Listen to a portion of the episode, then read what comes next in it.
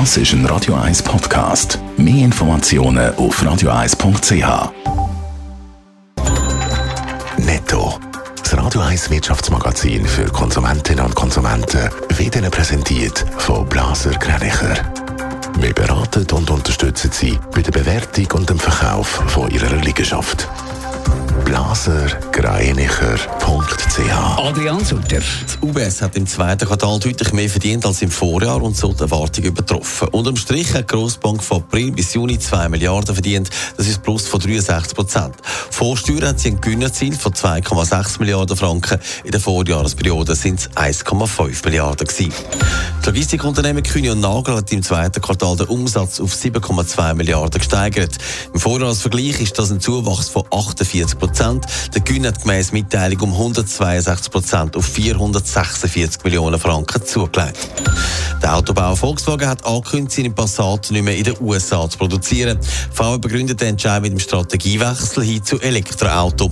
Die sollen künftig vermehrt in den USA hergestellt werden. Machen die Ferien in der Schweiz hat es nicht nur letzten Sommer geheißen, das heisst so jetzt und Schweiz Tourismus rührt da kräftig die Werbetrommel.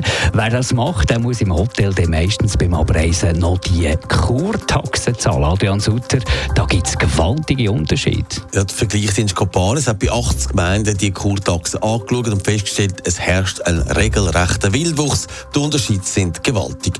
Zum Beispiel in Saas-Fee oder Montreux zahlt man pro Nacht 7 Franken Kurtaxe. Zum Vergleich Vergleich in Zug sind es weniger als im Franken, also siebenmal weniger.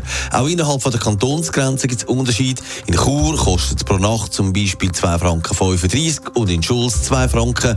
Dann aber auch in Davos, dort zahlt man fast 6 Franken. Wer also mit einer vierköpfigen Familie in Davos Ferien macht, zahlt schon mal 165 Franken allein für Kurtaxen. Gibt es denn irgendeine Erklärung für die Unterschiede? Weil am Schluss legen die Dorfpolitiker fest, wie hoch die Taxe ist und offenbar ist es so, dass man da gar nicht gross Rücksicht nehmen weil die Gäste das halt zahlen. Es gibt ja kaum jemanden, der sagt, ich gehe jetzt nicht dort oder dort an, weil die Kurtaxe zu hoch ist. Zudem vergleicht das kaum jemand. Die Einnahmen von der Kurtaxe werden zum Beispiel verwendet für die Finanzierung von Touristenangeboten. Da hat es dann Gemeinden, die zum Beispiel sagen, okay, wir wollen 5 Franken, dafür ist Busfahren gratis. Aber auch da stimmt es dann nicht überall. Es gibt nicht überall mehr Geld für mehr Geld. Das zeigt die Studie. Netto, das Radio 1 Wirtschaftsmagazin für Konsumentinnen und Konsumenten.